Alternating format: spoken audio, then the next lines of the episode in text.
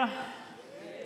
Qué gusto en verlos. Como dijo el pastor Sergio, ah, hoy tenemos el privilegio de empezar una nueva serie que le hemos llamado Cultura Evangelio. Y lo que vamos a estar haciendo por 12 semanas es mirando a 12 eh, creencias, vamos a ponerlo de esa forma, 12 elementos, hasta cierto punto vamos a decir 12 prácticas eh, que nosotros como iglesia queremos tener enfrente de nosotros en todo momento.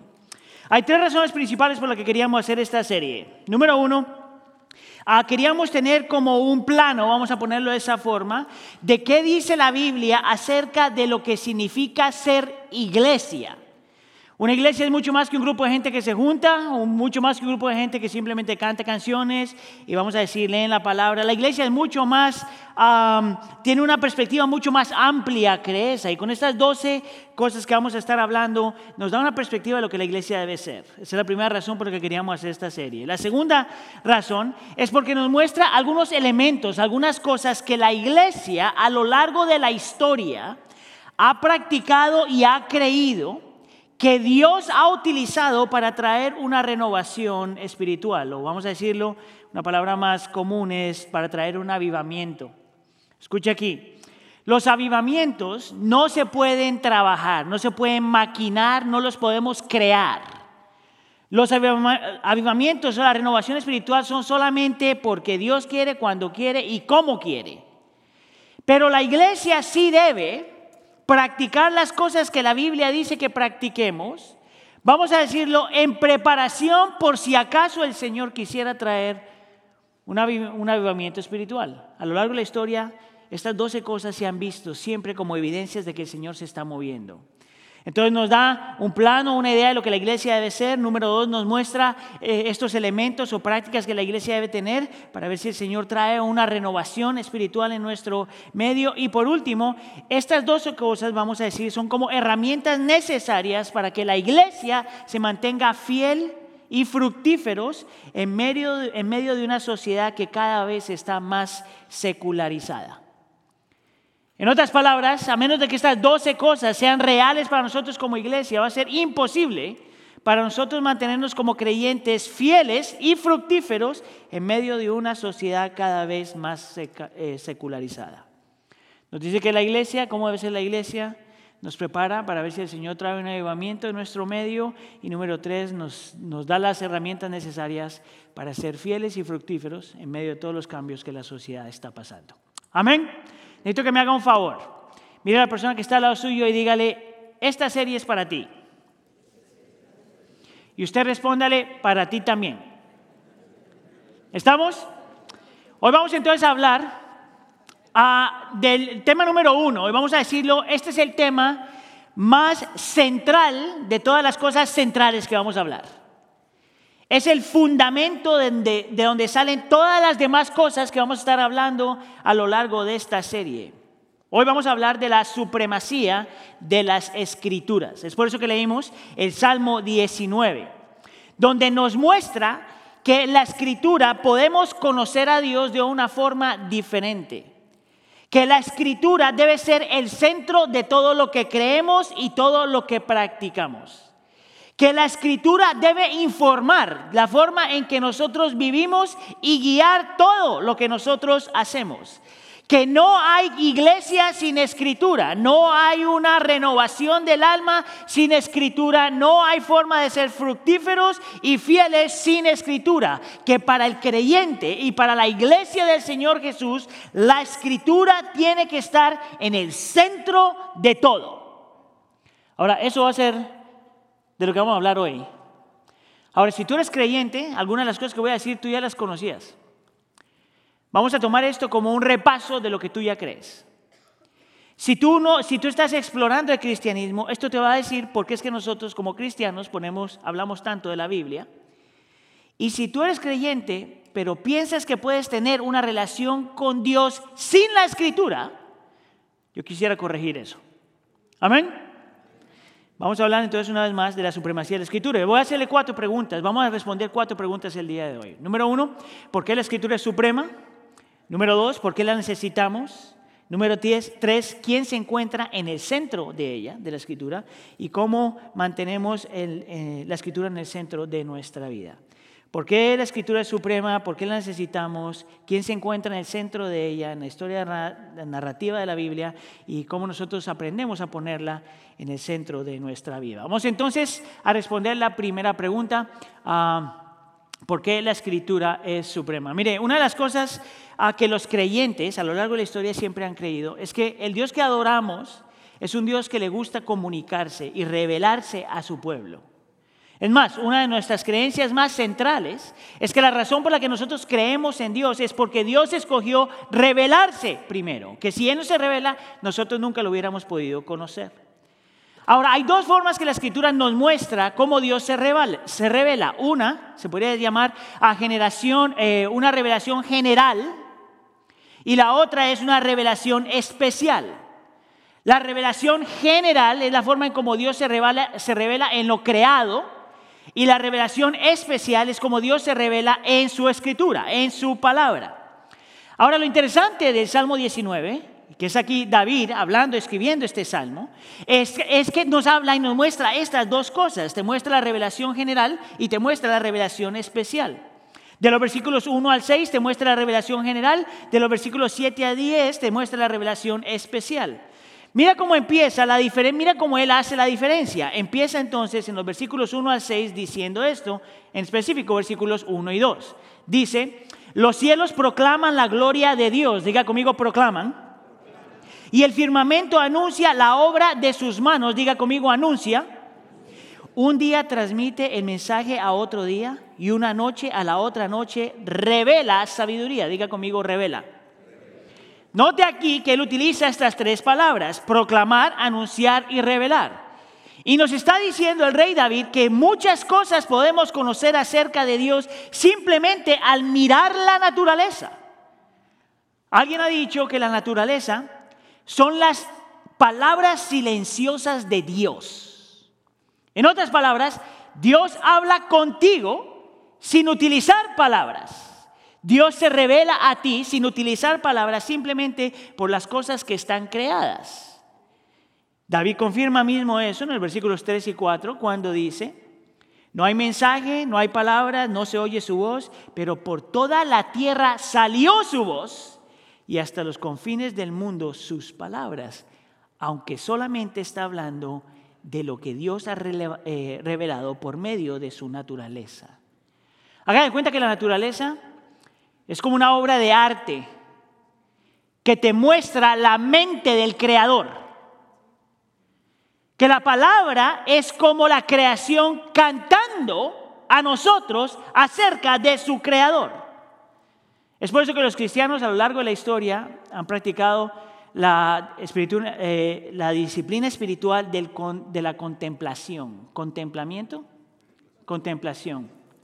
Significa que los creyentes a lo largo de la historia se pueden parar y mirar todo lo que el Señor ha creado y ver la perfección de lo que el Señor ha creado y ver todo lo que el Señor ha hecho y eso te lleva a considerar y contemplar la belleza de Dios, la magnitud de Dios, la perfección de Dios, el poder de Dios, la creatividad de Dios, la sabiduría de Dios. Eso es revelación general. Hay una diferencia, pero, entre la forma como los cristianos ah, practican la contemplación y la forma como la gente de la nueva era, que está muy común ahora, practica la contemplación. La gente de la nueva era mira la naturaleza y dice, wow, qué lindo, hermoso, esto me da paz. Y a cierto punto el, el truco es vaciar la mente.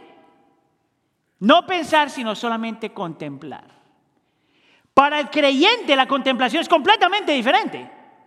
Nosotros miramos a la creación, la perfección de la creación, lo bello de la perfección y es de la creación y eso te tiene que llevar a pensar en Dios al Dios que creó cada cosa que está en su lugar, al Dios que muestra las galaxias, al Dios que está detrás del sol, el Dios que está detrás de cada cosa creada, cada animal creado, cada cosa bella en esta creación. Esa es la gran diferencia entre el cristianismo y las otras prácticas de la nueva era. Ahora, yo quisiera argumentar que por más de que tú quieras conocer a Dios por medio de la revelación general, eso no es suficiente. Escúcheme acá. Por más de que tú quieras realmente tener una relación personal con Dios y mirar la naturaleza y abrazar la naturaleza y pensar en Dios, eso no es suficiente. Y te voy a dar dos argumentos. Porque si eso es lo único que tú, tienes para tener una relación con el Señor y para que Dios se comunique contigo, eso puede ser medio confuso, ¿tú sabes? Mira, te lo voy a poner de esta forma. Vamos a mirar el ecosistema. Todo lo que creó el Señor, cómo funciona. Como un organismo eh, ayuda a otro organismo, como esta cosa ayuda a esta cosa y sirve a esta cosa. Tú puedes mirar a los animales y las plantas y los árboles y puedes mirar detrás de todo eso que Dios es perfecto, que Dios es bueno, que Dios es sabio, que Dios es poderoso. ¿Verdad? Pero vamos a mirar que eso lo miraste hoy y mañana sales al mismo lugar a contemplar las mismas cosas y que te llega un tornado y que miras un huracán y que miras un, un desastre natural. ¿Y qué se supone que debes pensar acerca de Dios si esa es la única forma que tú puedes conocer a Dios? El mismo Dios que ayer era hermoso, perfecto y lindo es el mismo Dios que permite y trae estas cosas. Ahora, si tú no tienes la otra forma de conocer a Dios, es imposible, eso es confuso. Es como si Dios te estuviera mandando diferentes señales para conocerlo. O diferentes gestos para conocerlo. Te lo pongo de otra forma. Vamos a decir que yo estoy predicando este sermón, ¿verdad? Y mi esposa está escuchando este sermón, que lo está escuchando, está en casa porque está enfermita, nomás para que sepa. Pero no se preocupe, está bien. Ah, y está, mira, está mirando el sermón y de repente yo estoy predicando y la volteo a mirar y me doy cuenta que mi esposa empieza a hacer algo así. Me mira y hace esto.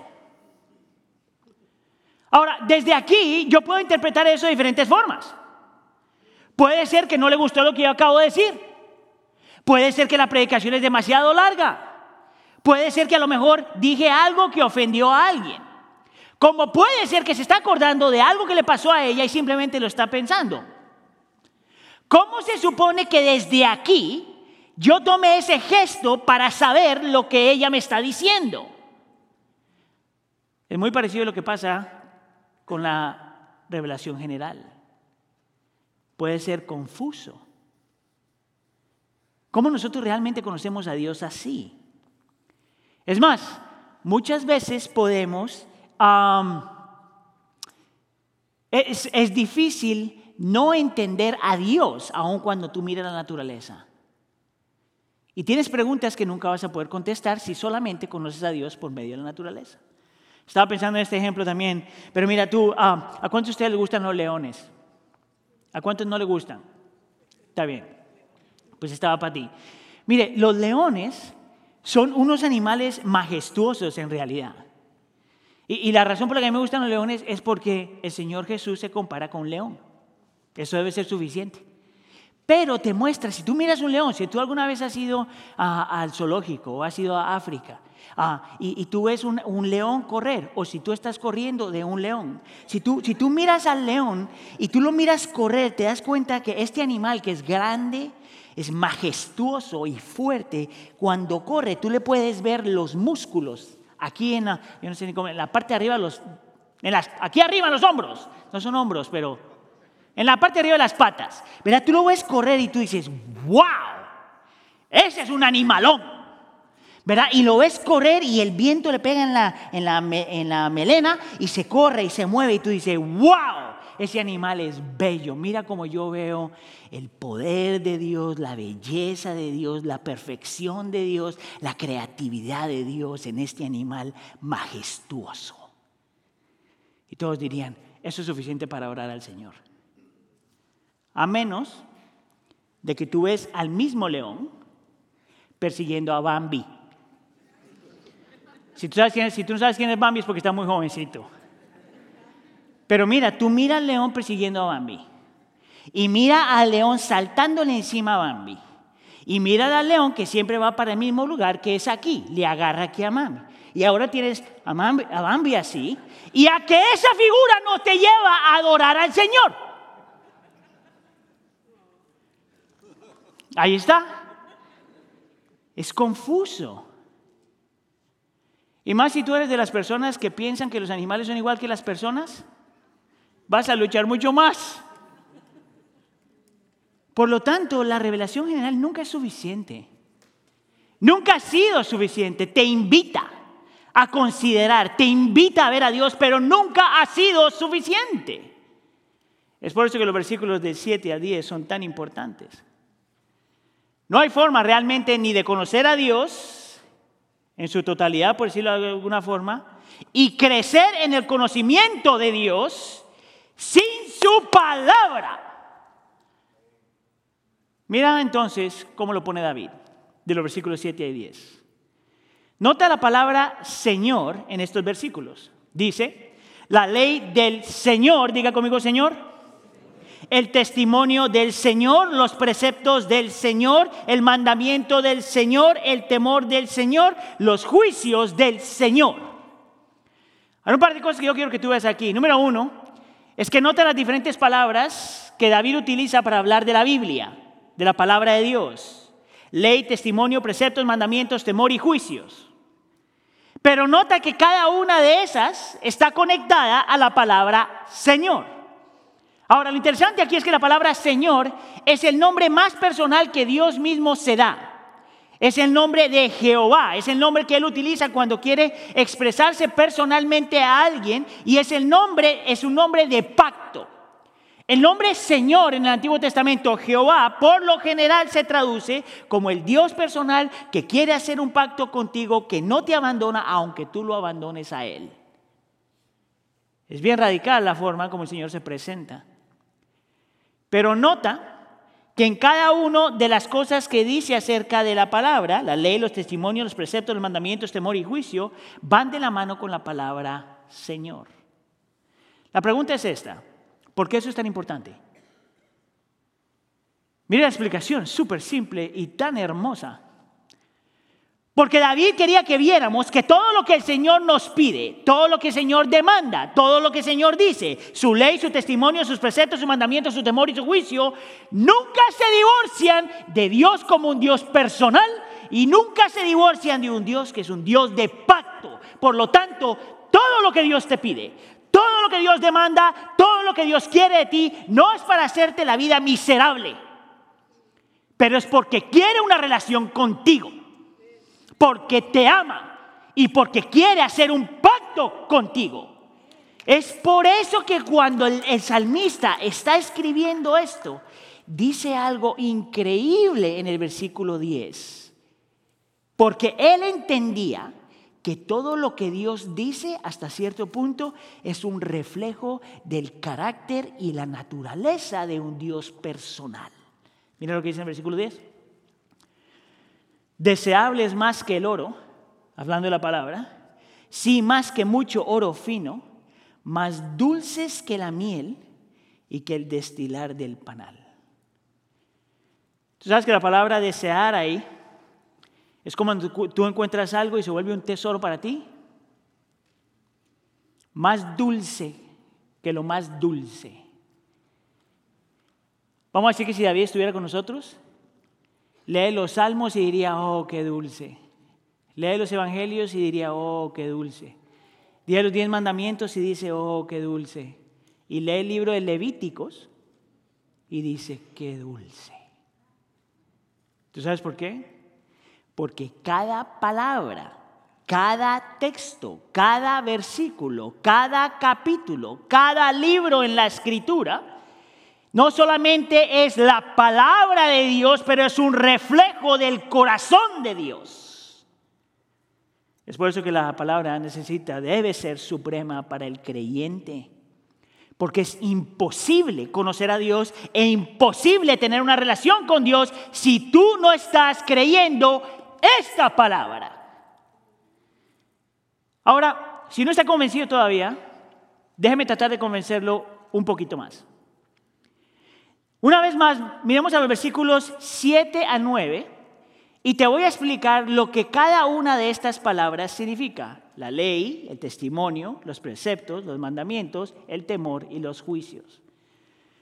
Porque si todavía tu corazón no se convence de que todo lo que Dios dice es bueno porque es un reflejo de su corazón de un Dios personal y un Dios de pacto, cada una de estas te informa por qué es el creyente, por lo menos la iglesia, no puede vivir sin la palabra.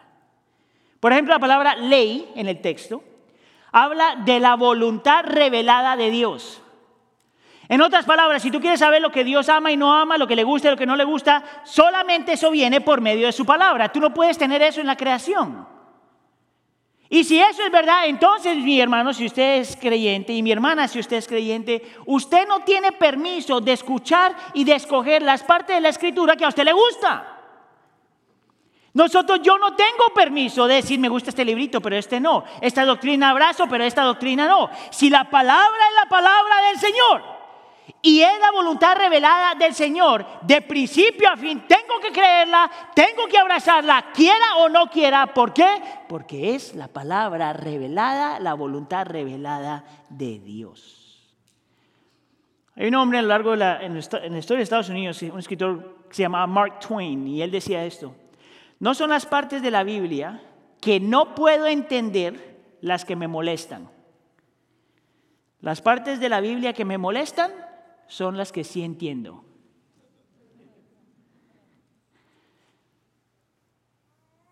Tú no tienes permiso de coger una doctrina de la escritura y decir, no estoy de acuerdo con eso. Puede ser que no la entiendas. Puede ser que luchemos creyéndola. Pero no puedes decir, no estoy de acuerdo con eso. O tomas la Biblia o no la tomas.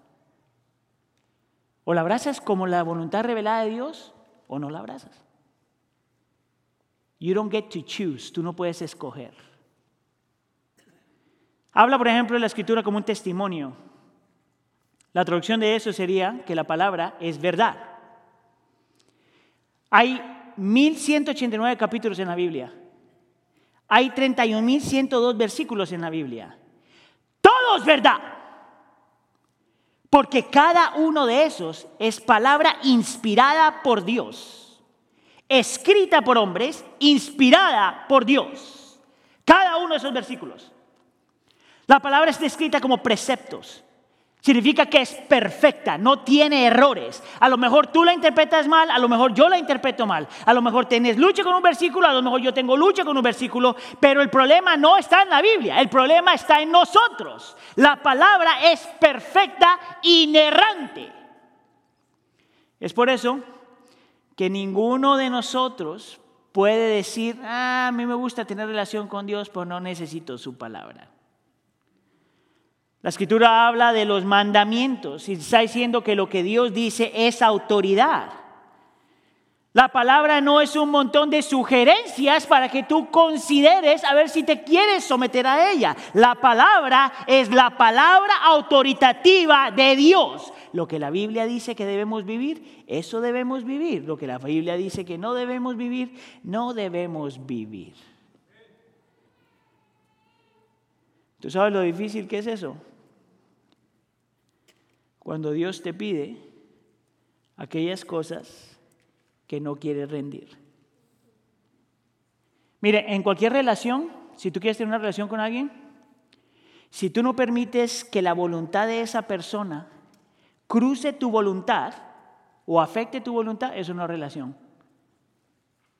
¿Qué tal que yo le diga a Heidi, mi amor, yo te amo, voy a entregar mi vida por ti, pero por favor no me digas qué hacer? ¿Cómo así? Si es mi esposa, si el Señor la puso en mi vida, si estamos casados, su voluntad debe afectar mi voluntad. ¿No piensas eso? ¿Cómo se quedan callados? Es lo mismo con el Señor. Lo que Dios dice, esa autoridad, su voluntad tiene que cruzar la tuya. Habla de la escritura como el temor del Señor y pienso que una traducción ahí buena sería la reverencia de Dios. En otras palabras, no hay forma de realmente tener reverencia hacia el Señor a menos de que tú conozcas su palabra. Habla de los juicios de Dios. Los juicios tienen que ver con lo que Dios dice que está bien y lo que está mal. Nosotros no podemos crear nuestra propia moralidad. Mira, aquí se va a poner súper personal, pero La tendencia del creyente, yo no estoy hablando al no creyente, la tendencia del creyente es poner categorías de pecados. Están los pecados que tú consideras que son pecadotes y los pecados que tú consideras que no son pecadotes. ¿Tú sabes por qué hacemos eso? Porque hemos creado categorías de moralidad. Entonces alguien decía, no, matar es malo, pero mentir no tan malo. Y el Señor Jesús dice que cuando tú mientes, es muy parecido que cuando estás eh, dice eh, matar o odiar. Y tú dices, bueno, matar es malo, pero odiar no es tan malo. Y el Señor Jesús dice, ¿sabías tú que cuando tú odias es como que estás matando a alguien en tu corazón? No, no, no, no, robar es malo, pero el chisme no. Yo creo que la escritura hace claro que calumniar a alguien es tan malo como los demás pecados. Tú no decides lo que es moral o inmoral. La Biblia decide lo que es moral o inmoral. No tus experiencias, no lo que tú has vivido, no tu historia, no tu política, ninguna de esas cosas. Dios define lo que está bien y lo que está mal.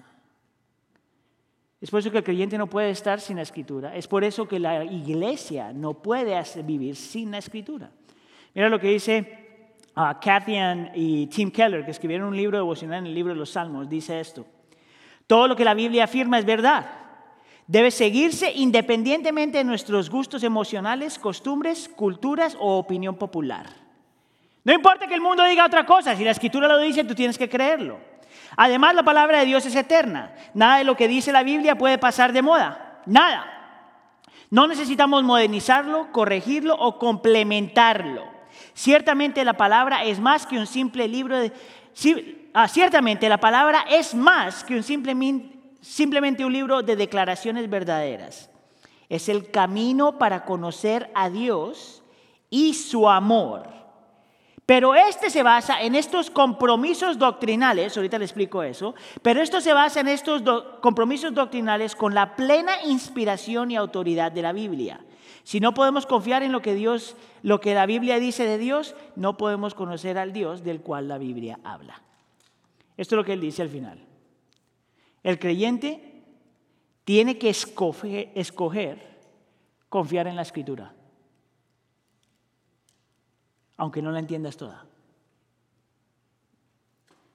Tú tienes que escoger confiar en la escritura, aunque todavía no hayas aceptado, vamos a decirlo, todo lo que la escritura dice. Porque tu relación con el Señor es por medio de la escritura. Eso es lo que el Espíritu Santo utiliza, la escritura.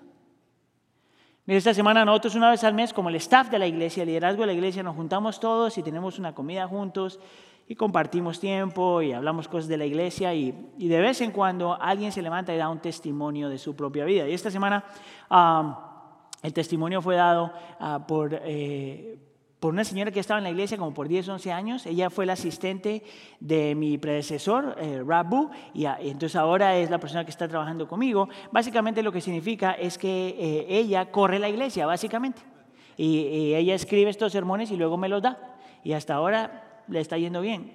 Ah, la idea es que esta, esta mujer está compartiendo su testimonio y ella dice que su testimonio, ella siempre pensó que su testimonio era como aburrido por muchos años creyó. Y la razón por la que ella pensaba que su testimonio era como aburrido es porque ella creció en la iglesia.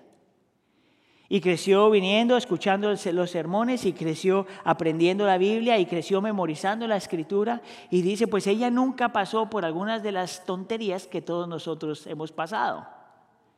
Entonces su testimonio no es como el testimonio de algunos de nosotros, que el Señor te rescató de una vida pero súper perdida. El testimonio de ella no es que era un drogadicto y el Señor te salvó. Mire, todos esos testimonios le dan gloria al Señor y gloria a Dios por eso. Pero yo estaba escuchándola a ella, pensando en este punto.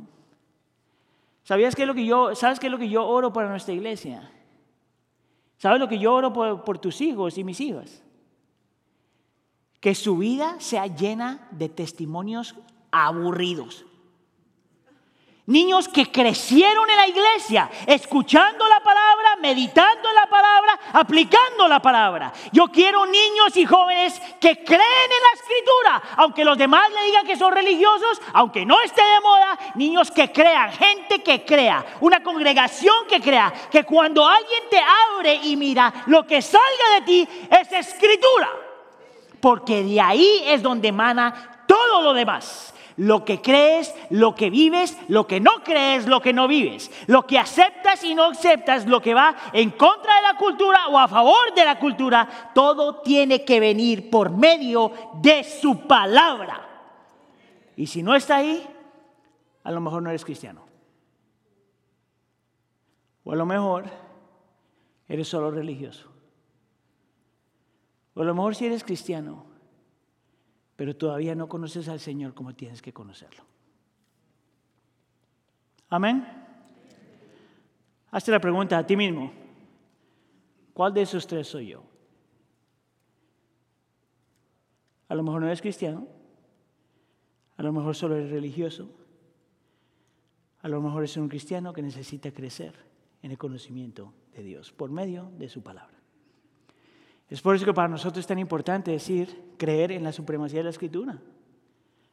La supremacía significa autoridad, guianza, algo que tiene que estar importante por arriba de todas las demás cosas. Segunda pregunta. Yo te doy todas las razones por lo que la escritura es. Ahora quiero mostrarte lo que la escritura hace. Y porque es que para el creyente, estoy hablando del creyente en específico, tú la necesitas porque tú no puedes vivir sin ella. En el versículo, versículo 7 a 9, hay un par de oraciones, dos, tres oraciones que son importantes nosotros meditar solamente por unos minutos. Mira lo que dice. Dice que la escritura tiene el poder de restaurar el alma. Diga conmigo restaurar. Hace sabio al sencillo. Diga conmigo sabio. Alegra el corazón. Diga alegra. Alumbra a los ojos. Diga alumbro. Alumbra. Permanece para siempre. Diga permanece. Y todos ellos son justos. Te lo voy a poner simple. Cuando la escritura dice que la palabra restaura el alma, está hablando de esta renovación espiritual que yo mencioné antes.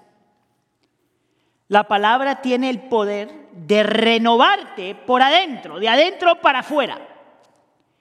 Tiene el poder de restaurar tu identidad. Porque la palabra de Dios es activa tiene el poder de producir gozo aunque todo vaya mal. Porque la palabra de Dios es activa, tiene el poder de iluminarte para poder ver lo que no veías y para darte entendimiento. Porque la palabra del Señor permanece para siempre. Escucha acá, iglesia, siempre relevante. No importa si tienes 10 años, 20 años, 30 años, 40 años o 50 años. No importa si tienes mucho dinero o poquito dinero. No importa si eres, tienes muchos triunfos en tu trabajo o no tienes nada. No importa si tienes educación o eres completamente ignorante. No importa la clase de vida que vivas o el trasfondo de donde tú vienes. Cada que tú abres la palabra del Señor siempre es relevante. Nosotros como iglesia hace unos años un grupo de gente vino a ayudarnos, supuestamente entre comillas, para, para mejorar la iglesia. Y nos dieron una lista de cosas que teníamos que hacer para ser relevantes. Y algunos de nosotros decían, decíamos, lo que nosotros necesitamos para siempre ser relevantes es continuar predicando, enseñando, aplicando, memorizando y acordando a la iglesia de que todo lo que el Señor dice es siempre relevante. Es por eso que si tú has estado caminando con el Señor por un tiempo, tú puedes leer el mismo versículo 20 mil veces y cada una de esas, el mismo versículo te sigue hablando. Uno de los beneficios que yo tengo a ser uno de los predicadores de la iglesia es que yo tengo que estar metido todo el tiempo en la escritura. Para mi vida personal y por el bien de la iglesia. Y yo puedo predicar el mismo sermón el mismo texto 20 mil veces y 20 mil veces el Señor sigue mostrándome algo de los mismos versículos. ¿Tú sabes lo mejor que tú puedes hacer por tu alma? Leer. ¿Y sabes qué después de eso? leer más. Y después cuando te acabes toda la Biblia, ¿sabes qué puedes hacer? Léela otra vez. Toda tu vida. Y siempre va a ser relevante. Y porque es justa, eso significa que es, ah, siempre es, correcta, siempre puedes confiar en ella. Siempre. Ahora, vamos a hacer una pregunta como familia, ¿ok? Cuando digo con familia, usted tiene que ser honesto. Ahora, no se preocupe, los que están en casa no lo pueden ver. A los que están en casa también pueden responder honestamente, porque el Señor los está viendo. Escucha acá.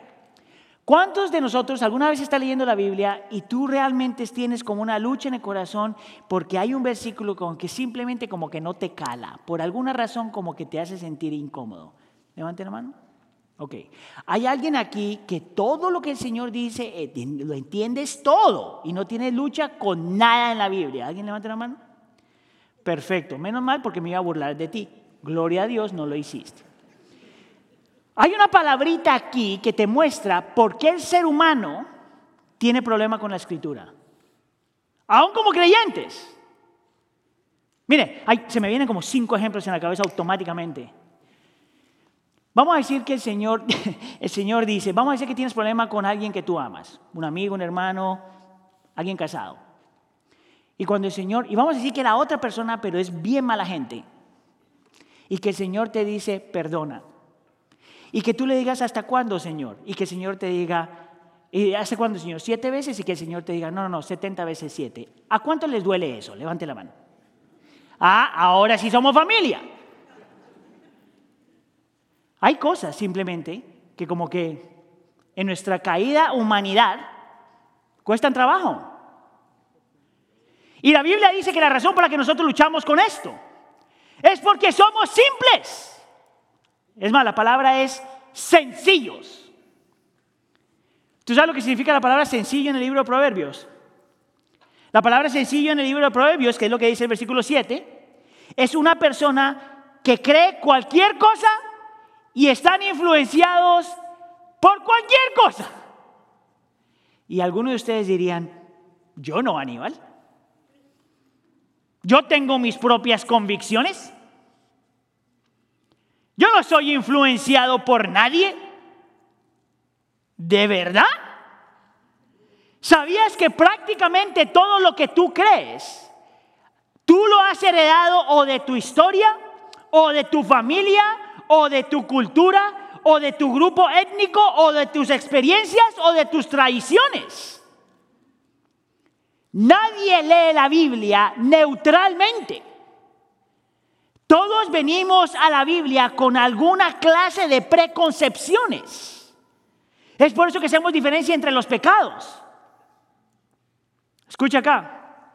Y la Biblia dice que eso es lo que hace una persona sencilla. no se da cuenta que lo que cree no está ni siquiera en la escritura. ¿Quieres que te lo pruebe? Ok, esto es cómo funciona. Todo lo que nosotros hemos vivido realmente forja la forma en que nosotros pensamos. Entonces, por ejemplo, estoy pensando ahorita en mi propia vida, creciendo solo como mamá soltera, eso creó en mí toda una cuestión diferente acerca del hombre. Bueno, yo tenía que llegar a un punto donde yo dejaba que la escritura forjara cómo yo debo ser como hombre y cómo yo debo ver al hombre. Todos nosotros tenemos algo así. Ahora escucha acá. Esto funciona de la misma forma. ¿Cuántos de ustedes alguna vez se han, han escuchado la grabación de su voz en algún lugar? ¿Cuántos de ustedes al escuchar eso dicen, eso no suena como yo hablo? ¿Tú sabes por qué? Porque tú estás acondicionado a tu propia voz. Pero todos los demás sabemos que tu voz es lo peor que hay. Pero para ti es la mejor voz que hay. Mire, por ejemplo, a mí me parece que la mejor voz de la iglesia es la de Sergio. Y la peor, la mía. Pero no estoy buscando que se ponga de acuerdo conmigo, simplemente le estoy diciendo. Es lo mismo, mire, para todos los que tenemos un segundo idioma y hablamos inglés, con acento, escuche acá, usted habla con un gringo, a mí me pasa todos los domingos, yo predico en inglés, entonces todos los domingos me pasa. ¿Sabe que todo el cuarto, este cuarto está lleno de gente y todo el cuarto escucha mi acento, excepto una persona? Yo.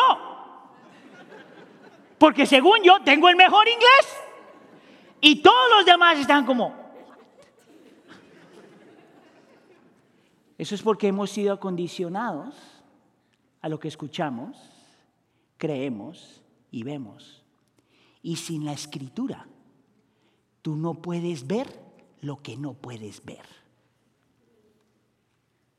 Es por eso que, por si acaso no entendimos el punto, David lo repite del 11 al 13. Tu siervo es amonestado por ellos, la palabra del Señor. ¿Quién puede discernir sus propios errores? ¿Entendiste eso? ¿Quién se puede dar cuenta que está mal? A menos de que la escritura te diga que estás mal. Guarda también a tu siervo de los pecados de soberbia, que, se, que no se enseñoreen de mí. ¿Tú sabes lo que él está diciendo ahí? Escuche, que a menos de que la palabra haga su obra en nuestro corazón, nosotros continuamos siendo esclavos de nuestro propio pecado, de nuestra propia sencillez, de nuestras propias cosas. Solamente la obra sobrenatural del Espíritu Santo, utilizando la palabra de Dios, te libra de tu propia esclavitud. ¿Ves por qué no puedes sobrevivir sin la palabra del Señor? Charlie Dates, que es un pastor al sur de Chicago, yo he leído esto antes, pero no he encontrado nada mejor, así que lo voy a repetir otra vez. Él dice, la palabra del Señor es como Él es. Y como Él no muere, su palabra no puede morir. Y puesto que Él perdura, su palabra perdura. La palabra de Dios es viva, sus, predicciones son correctas, sus juicios son indiscutibles, sus correcciones son ah, atemporales, sus afirmaciones son confiables. La palabra es más reciente que las noticias de hoy. La palabra es la columna vertebral de la ciencia, es la base de la más alta filosofía, es la inspiración de los poetas, es la entrada de la música. Edificará tu fe, luchará contra tu tentación, iluminará tu camino, aclarará tus decisiones, alimentará tu alma y limpiará tu conciencia. La palabra de Dios es viva y nunca has leído un libro como este. Esta es la palabra del Señor. Es por eso que como iglesia, como individuos y en sus hogares, la palabra tiene que ser suprema. En todo momento. Deja que la palabra forje tu vida y cambie tu forma de pensar y confía en ella. Déjame te digo esto en inglés. You won't make it without it. No vas a sobrevivir a menos de que eso sea verdad. Lo demás es religión. Pregunta número tres. ¿Quién está en el centro de ella? O quién se encuentra en el centro de ella. Mire, no voy a gastar mucho tiempo en esto porque este va a ser el tema para la próxima semana, para que vuelva, ¿ok? Pero voy a hacer como en las películas. Te voy a dar un teaser.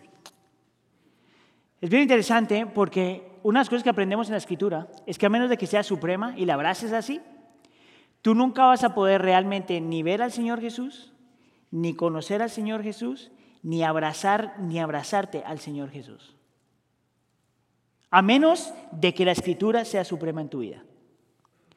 Ahora, ¿de dónde sale eso en el Salmo? David hace algo bien interesante, está contando todas estas cosas y justo al final, él dice algo que parece que fuera simplemente una oración para su propia vida. Dice, sean gratas las palabras de mi boca y la meditación de mi corazón delante de ti, oh Señor, roca mía y redentor mío. Lo interesante es que David estaba diciendo algo que él todavía, en mi, en mi opinión, todavía no entendía 100% lo que estaba diciendo. Es una de estas cosas que el Espíritu Santo estaba dándole las palabras para escribir y David, por donde él estaba, todavía no entendía todo lo que estaba escribiendo. Por ejemplo, es una oración que todos nosotros debemos hacer, que mis palabras sean gratas a ti, que la meditación de mi corazón sea grata a ti, a Dios, ¿verdad? No hay nada malo con eso.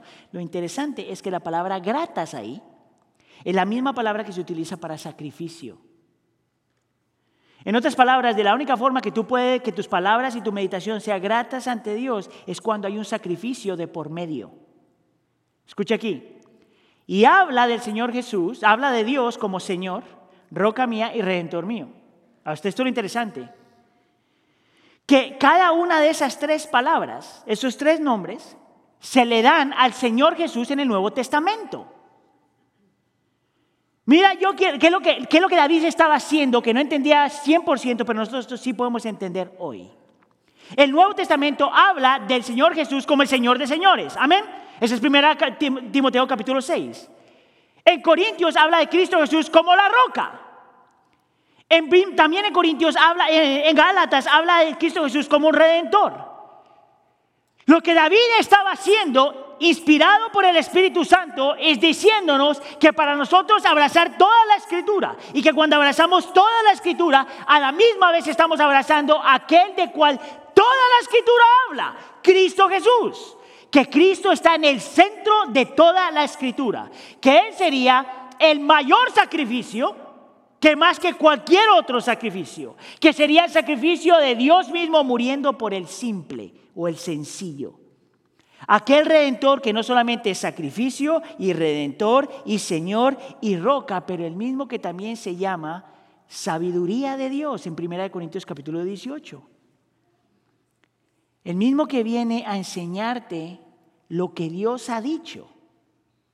El mismo que, que Juan llama la palabra de Dios. El mismo que en Hebreos capítulo 1 dice que Dios habló en estos tiempos no por los profetas, sino por su Hijo Cristo, la voz de Dios. Aquel que mismo dice Lucas capítulo 4, vendría a cumplir y a explicar todo lo que la ley de Moisés dijo, los profetas dijeron y los salmos hablaban. ¿Tú sabes por qué nosotros necesitamos la escritura? Porque sin conocer la escritura no conocemos a Cristo. Y no lo podemos ver. Y no podemos apreciar lo que hizo por nosotros en la cruz del Calvario.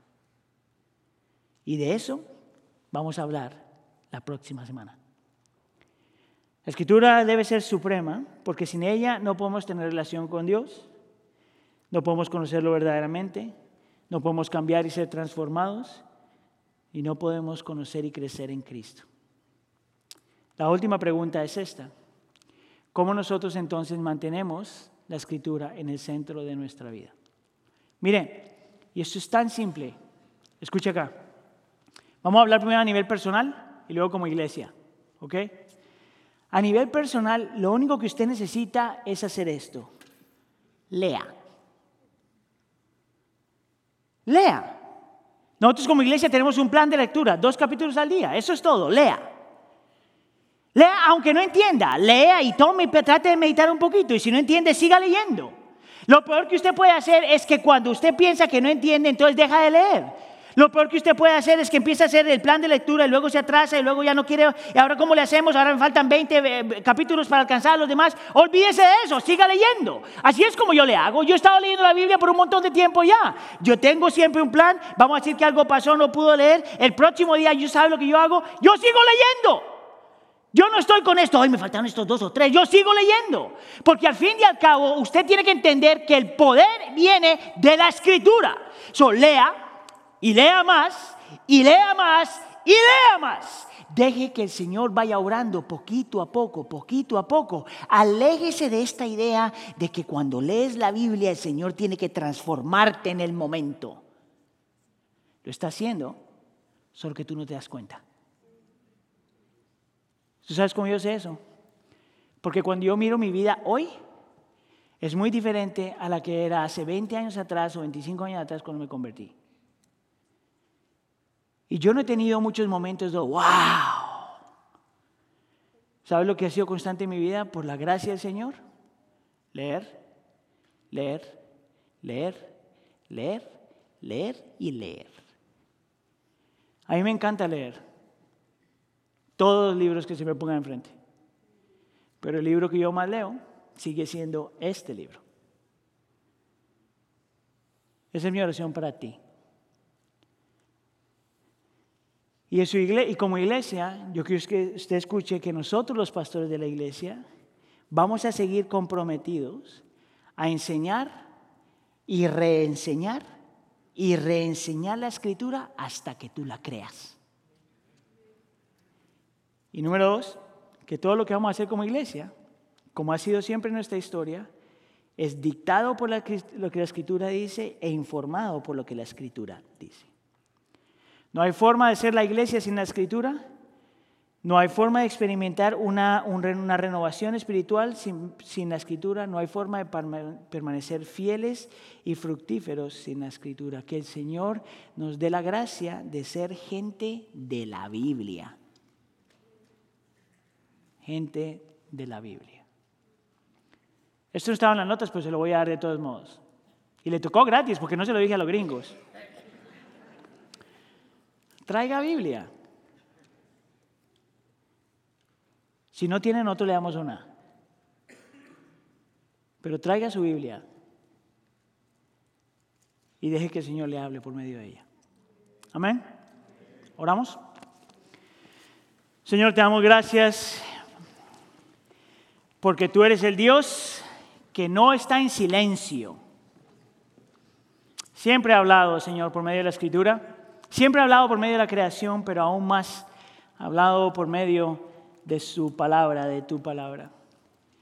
Yo te pido, Señor, en nombre de tu Hijo Jesús, que tú hagas de nosotros más y más gente, Señor, que no solamente lee, pero cree y descansa en lo que la Escritura dice. Yo pido eso para los adultos aquí presentes, pido esto para los jóvenes aquí presentes, pido esto por nuestros niños que están en sus clases. Pido, Señor, eso como congregación. Haznos, Señor, gente que realmente toma la escritura en serio. Te lo pedimos por favor en nombre de tu Hijo Jesús. ¿Todos decimos?